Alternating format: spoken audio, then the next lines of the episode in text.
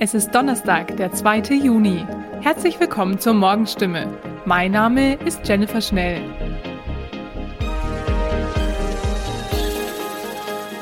Und das sind heute unsere Themen. Schwarzgruppe und Audi haben die Homeoffice-Frage entschieden. Excite-Konferenz in Heilbronn versprüht internationales Flair. Und Breitenauer See. Fehlende Einnahmen, hohe Investitionen. Bei den Unternehmen der Schwarzgruppe dürfen Beschäftigte in Zukunft theoretisch die komplette Arbeitswoche mobil arbeiten. Wie eine Unternehmenssprecherin mitteilt, bleibe zwar das Büro zentraler Anlaufpunkt der Arbeitswelt, zugleich wollen sie die Erfahrungen aus den vergangenen zwei Jahren und die Vorteile flexibler Arbeitsweise nutzen, erklärt sie weiter. Vor diesem Hintergrund ermögliche sie ab sofort mobiles Arbeiten an bis zu fünf Tagen pro Arbeitswoche. Umfang und die individuelle Handhabung richteten sich unter anderem nach dem Tätigkeitsfeld der Mitarbeiter und den Rahmenbedingungen im jeweiligen Bereich. Dazu müssten sich Führungskraft und Mitarbeiter eng abstimmen, mit Blick auf das bestmögliche Arbeitsergebnis.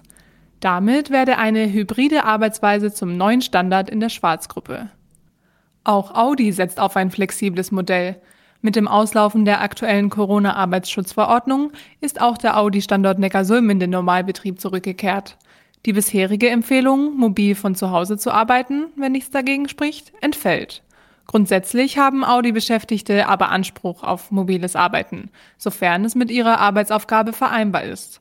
Wer mobil arbeiten möchte, entscheide das nach Auskunft des Autobauers freiwillig. Führungskräfte können es nicht anordnen. Dauerhaft mobiles Arbeiten ist nicht angedacht. Drei Tage lang wird man rund um die Heilbronner Theresienwiese mehr Englisch hören als sonst.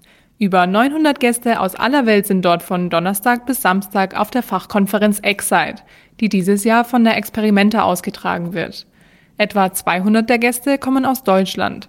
Der Rest verteilt sich auf 50 Länder, allen voran die Niederlande, Frankreich, Norwegen und Großbritannien. Alle 27 Mitgliedstaaten der EU sind vertreten, aber auch außereuropäische Länder wie die USA, Südafrika, Indien, Kanada, Kolumbien, Israel oder Saudi-Arabien. Die Stadt Heilbronn freue sich natürlich, Austragungsort für eine solch große Veranstaltung wie die Excite zu sein. Dies sei eine großartige Chance für Heilbronn, sich als guter Gastgeber für ein internationales Publikum zu präsentieren und seine Bekanntheit weiter zu steigern, erklärt eine Sprecherin der Stadt. Seit vergangenem Jahr sind die Organisatoren der Experimenta im Austausch mit der Stadt und der Heilbronn Marketing GmbH, um Vorbereitungen zu treffen. So musste die Experimenta im Bewerbungsverfahren auch aufzeigen, dass es zum Beispiel genügend Hotelkapazitäten in der Stadt gibt. Für die Teilnehmer der Konferenz gibt es eine App, über die sie unter anderem Informationen zu den Veranstaltungen auf dem Gelände griffbereit haben. Zudem gibt es, wie bei allen Großveranstaltungen, ein Sicherheits- und ein Verkehrs- und Mobilitätskonzept. Ein großer Vorteil der Excite 2022 sei, dass, egal ob das Camp auf der Theresienwiese, die Experimenta, der Bahnhof oder die vielen Hotels, alles fußläufig erreichbar ist, erklärt der Pressesprecher der Experimenta. Zudem werde den Teilnehmern ein HNV-Kombi-Ticket zur Verfügung gestellt. Beim Mobilitätskonzept stehe Nachhaltigkeit im Fokus. Verkehrsbedingte Umweltbelastung solle vermieden werden. Parallel zur Fachkonferenz findet von Donnerstag bis Sonntag auf der Theresienwiese das Nachhaltigkeitsfestival Wild Spaces statt. Es wird ebenfalls von der Experimenta organisiert und richtet sich an Interessierte aus der ganzen Region. Mit Vorträgen, Workshops, Infoständen und Foodtrucks. Der Eintritt ist kostenlos. Da auch in diesem Jahr die Badesaison am Breitenauer See entfällt, fehlen dem gleichnamigen Naherholungszweckverband erneut mehrere Einnahmepositionen. Die laufenden Ausgaben für das Naherholungsgebiet und den Campingpark müssen jedoch finanziert werden. Während 2019 rund 145.000 Besucher Eintritt am Breitenauer See bezahlten, waren es 2020 pandemiebedingt nur noch 60.000. 2021 wurde der See abgelassen, sodass es gar keine Einnahmen aus dem Eintritt gab. Das wird auch in diesem Jahr so sein, weil der See für Baden und Wassersport mangels Wasser noch nicht freigegeben ist. Auf die Gebühren für den Bootsverleih und die Liegeplätze muss der Verband ebenfalls verzichten. Auch auf dem Campingpark wird weniger Umsatz erwartet. Trotz der Ausfälle wird investiert. In diesem Wirtschaftsjahr wird der Fehlbetrag gegenüber 2021 noch einmal um 30.000 Euro steigen.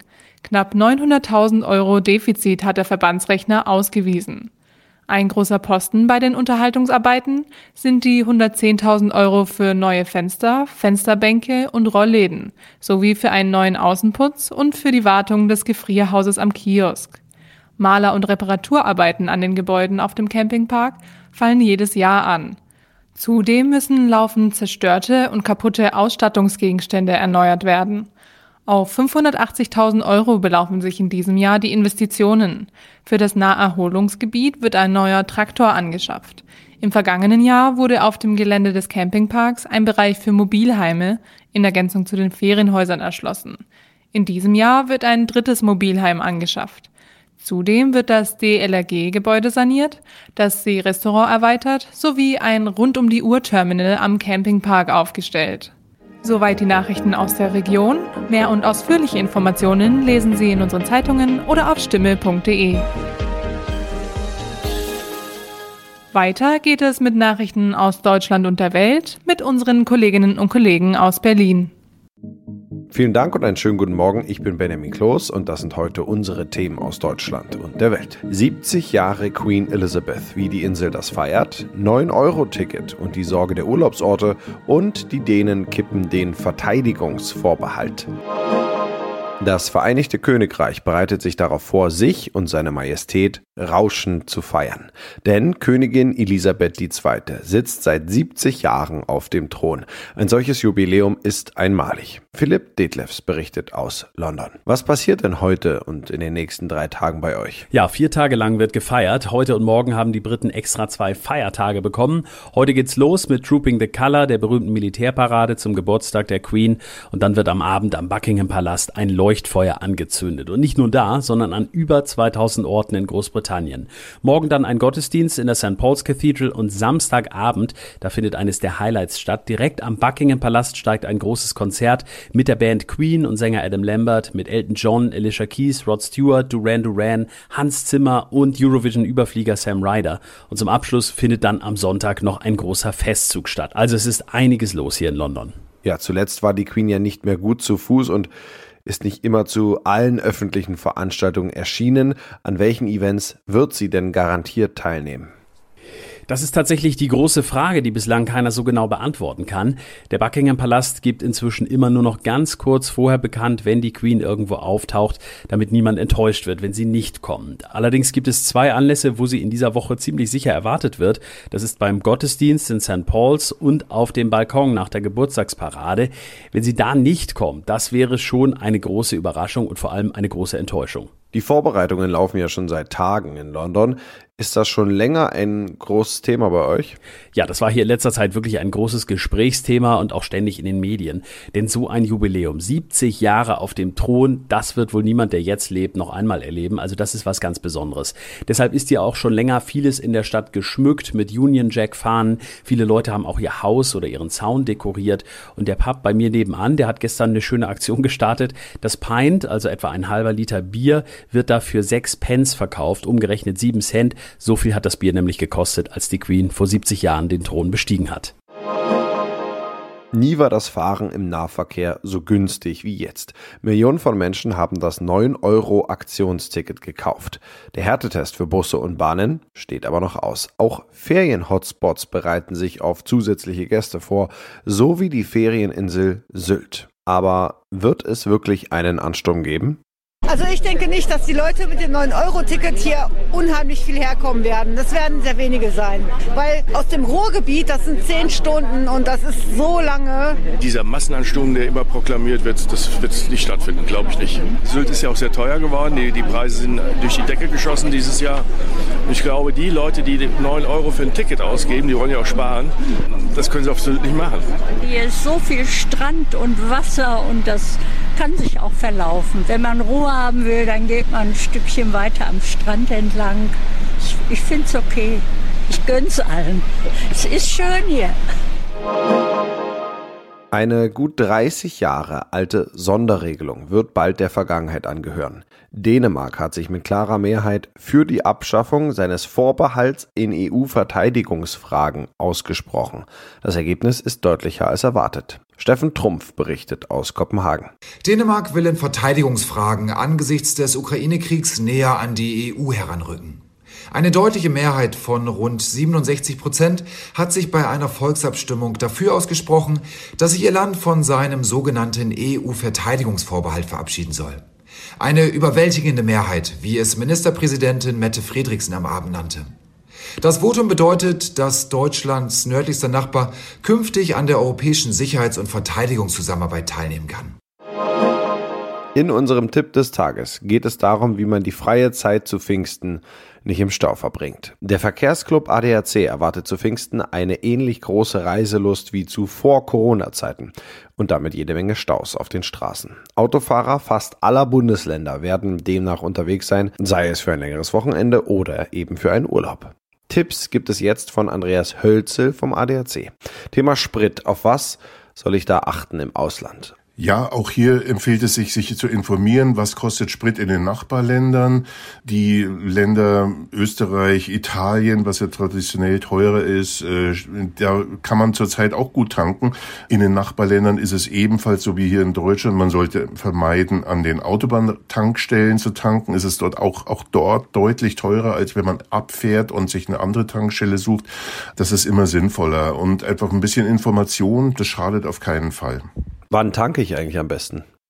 Die Gedanken sollte man sich eigentlich schon jetzt machen, wenn man weiß, wann man losfährt. Wenn ich am Samstag fahre, dann ist es sinnvoll, nicht am Samstag früh zu tanken, weil das dann vielleicht viele machen, die dann gerade starten. Wenn ich Samstag früh beispielsweise losfahre, dann ist es nicht, nicht verkehrt, wenn ich am Donnerstagabend, äh, wenn ich mich um 8 Uhr nochmal kurz ins Auto setze, an die Tankstelle fahre, da kann man davon ausgehen, dass die Preise ganz nie, relativ niedrig sind und dann äh, kann man mit dem vollen Tank beruhigt ins Ausland fahren. Wie muss ich packen, um Sprit zu sparen? Ja, natürlich Gewicht äh, spielt eine große Rolle äh, für den Verbrauch, aber äh, das sagt sich so leicht, wenn man in Urlaub fährt, meinetwegen vierköpfige Familie, aber man sollte den Reifendruck auf jeden Fall kontrollieren, ein bisschen höher als angegeben. Das hilft ein bisschen. Ansonsten also es ist immer sinnvoll, im Verkehr mitzuschwimmen, auf der Autobahn auch nicht zu schnell zu fahren. Äh, es gibt eine gemütliche Reisegeschwindigkeit 120, 130. Da kommt man auch ans Ziel äh, und von daher ist keine Eile geboten. Man sollte einfach gelassen in den Urlaub fahren. Ja, Sie hatten es ja schon angedeutet, tanken auf Autobahntankstellen ist keine gute Idee. Über die Apps findet man das natürlich und normalerweise, es gibt auch äh, bei uns beim ADAC eine Liste Tanken neben der Autobahn. Wir haben sehr viele Tankstellen aufgelistet, die direkt neben der Autobahn liegen, wo man nur abfahren muss und wo man dann doch einfach schon mal um 20, 30 Cent billiger tankt. Also es lohnt sich auf jeden Fall. Man muss hier nicht diese überhöhten Preise zahlen. Und das noch im Verleumdungsprozess zwischen Hollywood-Superstar Johnny Depp und seiner Ex-Ehefrau Amber Hart hat sich die Jury auf die Seite von Depp gestellt. Das teilten die sieben Geschworenen der Richterin vor Gericht im Bezirk Fairfax im US-Bundesstaat Virginia mit. Sören Gies berichtet aus den USA. Als die Details des Urteils aus dem Gerichtssaal nach draußen sickerten, brachen die vor dem Gebäude versammelten Johnny Depp-Fans mehrmals in lautstarken Jubel aus. Die Quintessenz des Urteils, die Geschworenen halten Amber Heards Selbstdarstellung als Opfer häuslicher Gewalt seitens Johnny Depp für unglaubhaft. Heard muss Depp nun über acht Millionen Dollar zahlen. Sechs Wochen lang hatten sich die Ex-Eheleute in dem Prozess gegenseitig mit schwersten Vorwürfen überzogen, dank Kameras und Livestreams vor den Augen der ganzen Welt. Ja, das war's von mir. Ich bin Benjamin Kloß und wünsche Ihnen noch einen schönen Tag.